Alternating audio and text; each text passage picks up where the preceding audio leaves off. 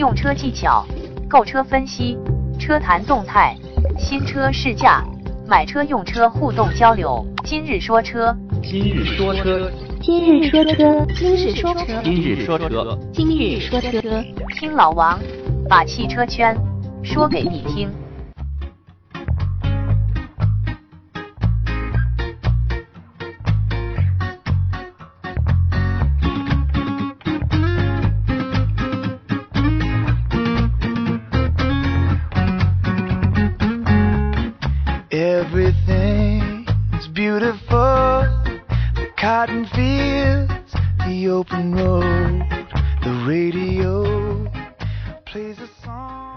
收听今日说车，我是老王。今天咱们聊一下这个车险的话题，因为很多人在买了车之后，第一件事就是要上保险，但是到底上哪些险种都会有一些犹豫。嗯，当然啊，有一些买车的时候，可能 4S 店要求你强制必须上某某某些险种除外啊。咱们就说自由选择的这些保险。首先呢，你驾驶的这个机动车啊，交强险是必须要上的。根据你的车辆不同、型号不同，会有一些差异。当然，在你新车第一年的时候是没有优惠政策的，这是必须要上的，呃，躲不开。另外，同时还会有这个车船税，这也是有的。这两点咱们就不多说，重点咱们说一下这个商业保险。商业保险的话，像国内比较常见的，比如说呃中保的这个车险，或者是平安的车险、太平洋的车险，还有什么泰康呀，呃等等等等吧，很多很多。这个你可以自由选择，可能在每个地区每家保险公司的提供的服务不太一样，可能有一些地区这家好一点，可能有一些地区另外那家好一点。这个很难说，根据你各地的情况就好。但是他们提供的险种或者是提供的这种保险服务，应该都是大概相同的。重要有这么几个吧。第一个的话就是车损险，全称应该叫这个机动车损失保险。这个保险起的是什么作用呢？就是你的车，呃，在受到比如说碰撞啊、呃翻车呀、或者是呃坠落、火灾、爆炸，嗯，或者是被其他物体砸到，呃，什么雷击、暴风雨、洪水、龙卷风，啊，冰雹、台风，这些，甚至是你这个机动车在渡船的时候，如果遭到自然的灾害，也会相应的得到赔偿。当然，这只限于驾驶人随船的这种情况啊。当然，每一项条款都会有相应一些免责声明什么的，也就是说，嗯，某种程度下或者是某种情况下，呃，这种是不保的，因为保险公司也要考虑到整个保险的合理性，避免一些骗保的情况。所以，车损险来说的话，它是一个很重要的保险。也就是说，你车辆受到的损伤，大部分受到的损伤都能通过车损险去处理掉。如果要说这个免责的情况大概有哪些呢？我简单说几样，你可能就能理解了。比如说你无证驾驶、醉酒驾驶，或者是说这种故意的行为，甚至是什么吸毒啊，或者是这种违反法律的情况下进行驾驶呀，这种都是免除责任之外的。还有什么你的车没有合法手续的，该年检没年检的，车牌号被吊销了的，等等等等这些情况吧。类似这种情况，这是免责的，这点大家要注意。尤其是你车该验车的时候，那及时去验车。你的呃驾驶证如果是过期了，及时去办理相关手续。另外还有像如果发生战争啊、什么军事暴动啊等等恐怖活动啊、暴乱呀、什么这类问题，如果是对车造成的影响，车损险应该是不会去赔偿你的。然后与这个免责声明相配套的，其实还会有一个免赔率或者是免赔额的说法。也就是说，在一次交通事故中，你承担呃责任的百分比，它会根据这个百分比来有一个免赔的额度。比如你的车跟第三方车辆发生交通事故，但是第三方车辆跑了，你找不到它，这种情况下的话，就会有一定比例的免赔。所以大家如果很深入的去了解这个保险啊，有时你遇到一些交通事故的时候，你应该仔细自己去先想一想，应该怎么去处理。这个老王不多说啊。第二个比较重要的险种就是咱们说的三者，三者的全称应该叫机动车第三者责任保险。这个是保什么的呢？简单说，你的车跟其他的车辆也好，其他的。人也好，其他的物品也好，产生的交通事故，对方的这个受损产生的费用就需要三者保险来承担了。包括你是否有责任的这种交通事故，对对方的车辆也好，人员也好产生的这种伤亡或者是损伤需要赔偿的，都需要走这个第三者的保险。尤其是现在，你看路上的豪车越来越多。对于三者的话，老王是建议你能多上就多上一些。尤其是像北京这种一线城市，如果造成一个呃正常城市居民的伤亡，就说死亡吧，我印象中以前已经是把这个赔偿额度提升到七十万了。如果你只上个十万、二十万的这个三者保险，肯定是远远不够的。说完了三者之外，咱们还要说自己这方，还有一个叫机动车车上人员责任保险，这个就是对你车上人员的一个安全的保证。一般的话，它是根据呃驾驶员的座位，还有乘客座位来算的，每个座位多少钱。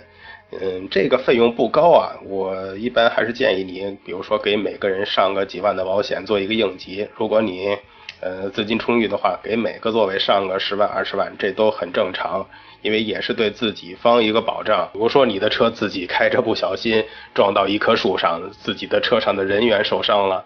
买一下这个人人员险还是有用的。其他还有常见的，比如说这个机动车的全车盗抢险。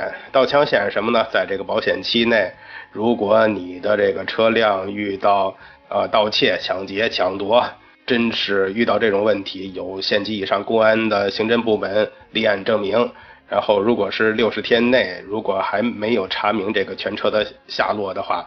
那保险公司会优先来赔偿你的损失。另外还有这个玻璃单独破碎险，也就是咱们说的玻璃险。一般你在投保的时候，可能还会有国产玻璃跟进口玻璃的选择。这个是指在没有其他的这种碰撞的情况下，你这个玻璃自己单独损坏的这种情况下的话，你需要这个玻璃险来进行赔偿。当然，你可以根据你自己车的情况来选择，到底选择是国产玻璃还是进口玻璃，它们之间会有一个相应的差价。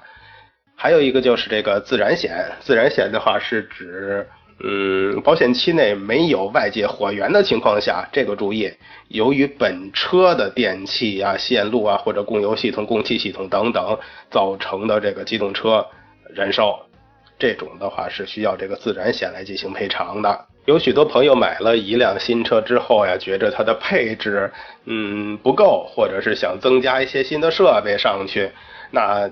针对这些朋友来说，保险公司还设立了一项小新增设备，应该新增加设备损失险。比如说，你给他加装了一个嗯音响，加装了导航，但是这个设备本身出现问题了，可以通过这项保险来挽回一些损失。另外的话，比如说你车停在一个地方，不小心被人划了，那还有一个单独的叫车身划痕的损失险。这个是专门应对于，嗯，一些可能说比较社会治安比较差的地方吧，车放到那儿不知道怎么回事就经常被人划的这种地儿，嗯，这个划痕险就有用了。另外还有这个发动机涉水险，呃，北京有过几次大暴雨，包括南方啊，像深圳啊这些城市，经常会下一个很大的雨，尤其是今年呀，很多像。华东一些城市，呃，被水泡了的车辆非常多呀。这个如果这些车主当时购买了这个涉水险，那我觉得他们应该心里暗自高兴一把了。对于车辆的话，还会有这种修理期间的费用补偿险。这是什么意思呢？就是在你这个保险期内啊，如果嗯投保了这项保险，如果你的车出现了交通事故，也就是说动用了车损险。在这种情况下，对你车本身造成了损坏嘛，你的车就得需要去维修，就是不能开了。在这种情况下，在修理期间，保险公司会对你补偿一定的费用。嗯，它相当于给你一个呃代步费吧，你可以用这个钱去呃租一辆车也好，或者是乘坐其他交通工具也好，算是这方面的一个补偿。还有就是车辆货物的责任险，如果你买的这辆车主要是用于拉货的，那那可以考虑一下这个货物险啊。当你车上的货物受到损失的时候，相应这个保险可以帮你来解决一些问题。但是要注意，如果你这个拉货的话是，呃，因为盗抢，嗯，什什么自然的损耗呀，或者是。呃，什么？比如说你拉一些海鲜，它自身腐烂了、变质了，或者是你拉一些动物，它跑了，这种情况下，这个车上货物的责任险是不管的。如果有这个需求的话，一定要注意一下你拉的货物到底是什么，看清你这个保险的具体的条款。还有一项比较奇怪的，可人可能大家都很难注意到的，叫精神损害抚慰金责任险。这个保险的话是什么意思呢？也就是说，比如说你的交通事故中造成了呃第三者的人员伤亡呀，或者是伤害也好，而且这个受害人提出了精神损害方面的这种赔偿请求，这种情况下的话，呃，会根据法院的判决跟这个保险合同的约定，做出一个相应的赔偿。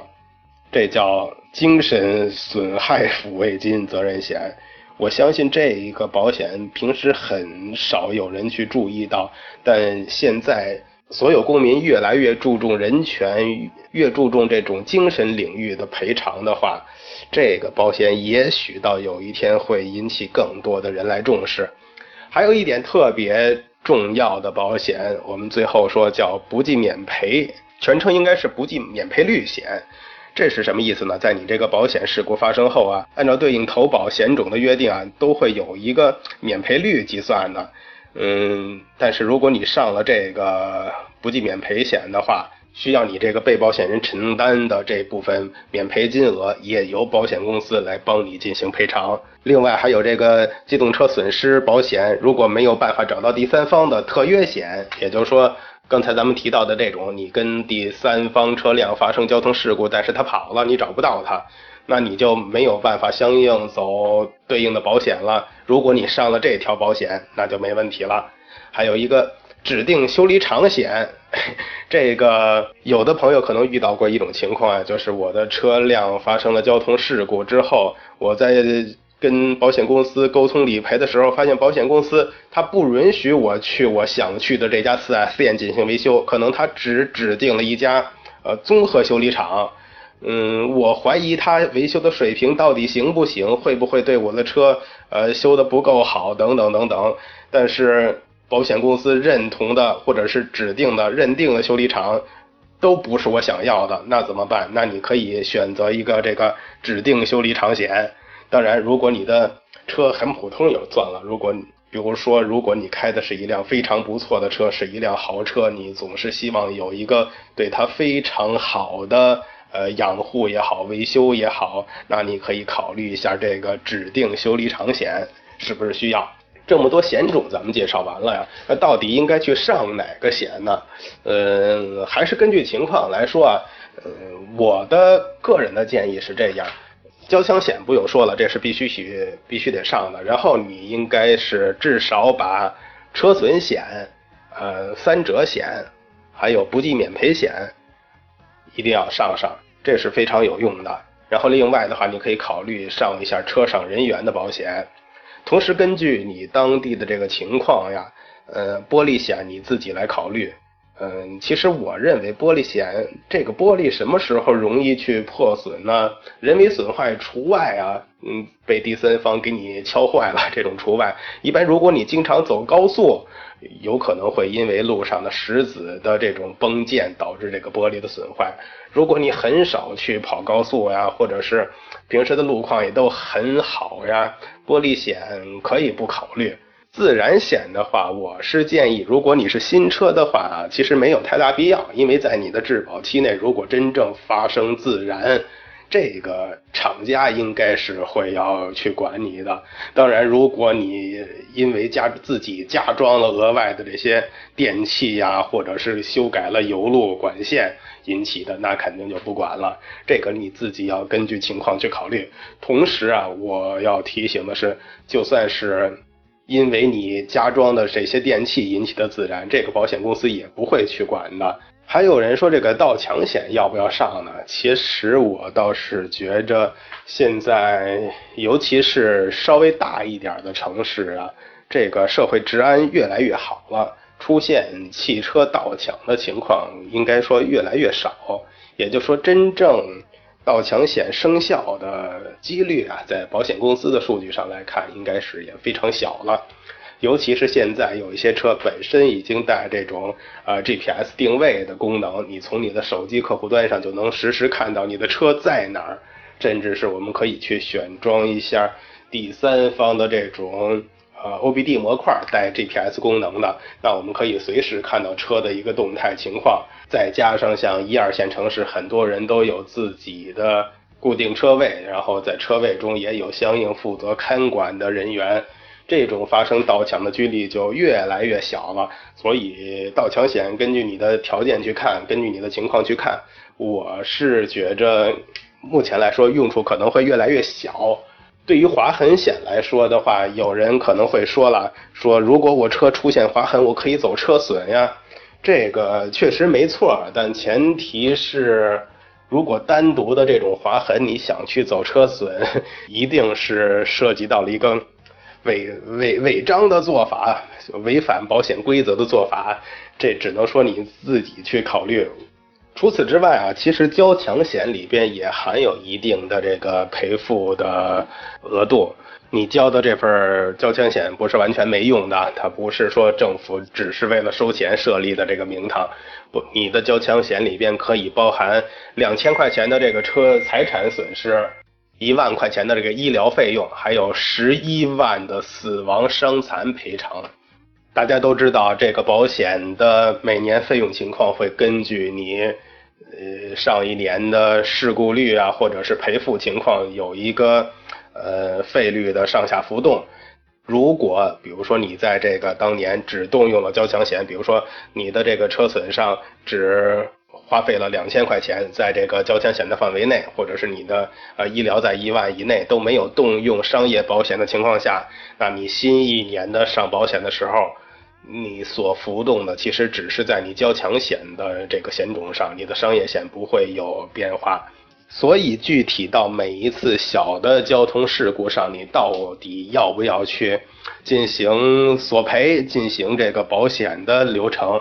可能你还要去考虑一下，你如果是进行索赔的话，你维修这辆车或者是这次交通事故上真正需要花费多少钱？我能从保险公司理赔到多少钱？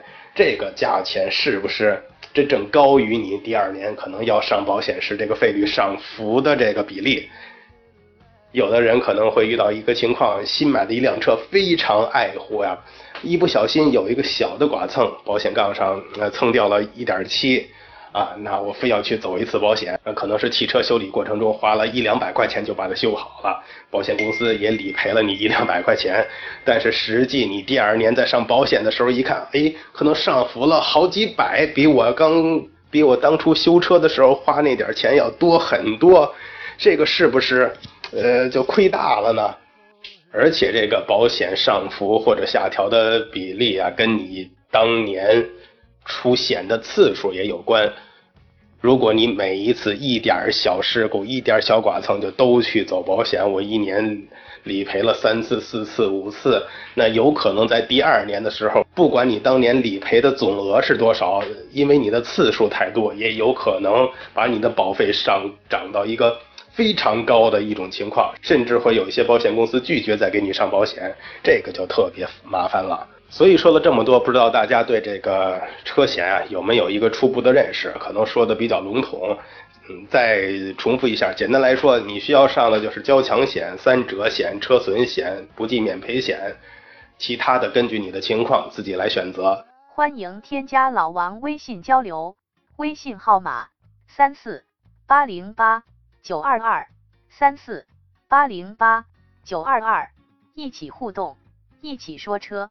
接着咱们再简单聊一个小的话题啊，因为我看到了一条新闻，写的是老人为争公交车的座位，打了小伙四个耳光后自己猝死。关于公交车上让座的这个问题啊，我觉着至少印象里边啊，就是每隔一段时间都会出一样这样的新闻。呃，这个地方说，因为呃小姑娘不给老人让座，几个老人围着打一个小姑娘。这个地方说，呃，因为争抢座位打起来的。呃，这个地方说，因为让了座位，结果呃年轻人身体不知倒下的，等等等等，全是这类的问题。呃，首先我们都应该知道，尊老爱幼是中华民族传统的美德，我相信这是。你在上小学的时候，老师就天天跟你说的一件事儿。但是，公交车上让不让座这件事儿呢？其实我们应该另外去看，因为我们要说让座的话，首先你让给谁，那一定是最需要这个座位的人。那谁是最需要这个座位的人呢？售票员说了，有老人上来了，哪位年轻的朋友给让一个座？有孕妇上来了，哪个年轻的朋友让个座？有小孩儿。嗯，在车上谁给让个座儿？嗯，他在我们传统的这种目光里边看到，就是一个弱势群体，或者是他们是最该坐到这个座位上的人。嗯，我觉着首先没错啊，但实际现在的情况中会有一个什么样的问题呢？也就是说，呃，像在北京这种城市，其实有很多人早晨起来可能需要。七点多甚至六点多就坐公交车去准备上班的，他每天很早的起床，然后上了公交车，因为起得早嘛，可能还很困，想在公交车上休息一下，但是没走多远，上了一个老人，那没办法，起来让座吧，那一天可能就是这样，然后他可能会晚上还需要加班，加到呃九点十点才能下班，下班的话，因为离家很远啊。一天又很累了，那看着车来了，哦，人已经满了，我不上，啊，再等一辆车还没有座位，我不上，因为我就希望等一个有座位的车，这样上去我能多休息一下，因为我六点出门的，我已经现在到晚上十点了，我实在太累了，哎，终于等到了，可能等了半个小时，等了一辆有座位的车，上去之后我挺高兴，坐在这儿，刚坐了一站地。上来一位老人，然后售票员又说了：“哎，哪位同志让一下座？有老人，你当然要让了。如果你不让的话，就是售票员会不停的告诉你，这个小伙子，你让一下座，有老人。但如果你具体去看的话，有可能现在这个老人他就是喜欢晚上出去散散心，出来溜溜弯的，自己有很充足的精力，上车之后。”呃，对比一个已经劳累了一天、非常辛苦的这个年轻人，他们谁更是需要这个座位的人呢？尤其是早晨更容易看到这种现象呀，很多早晨大家。公交车一来，反正咱们中国人这个排队的秩序是一直没养成啊，一大帮人拥上这个公交车，呃，很多人发现，哎，我旁边老人太能挤了，根本就挤不过这些老人。但上了车之后，老人就开始拍拍这个，来，年轻人让个座，让个座，哎，那个小伙子让个座，我们是老人。也有很多就上了车之后，直接跟售票员说，哎，我们老人上车了，赶紧给找几个座。其实这些老人干什么呢？去呢？他们准备从大老远的通州走几十公里到香山去爬山的。他们坐两个小时公交车之后还要去爬山呢。他们有很多的体力。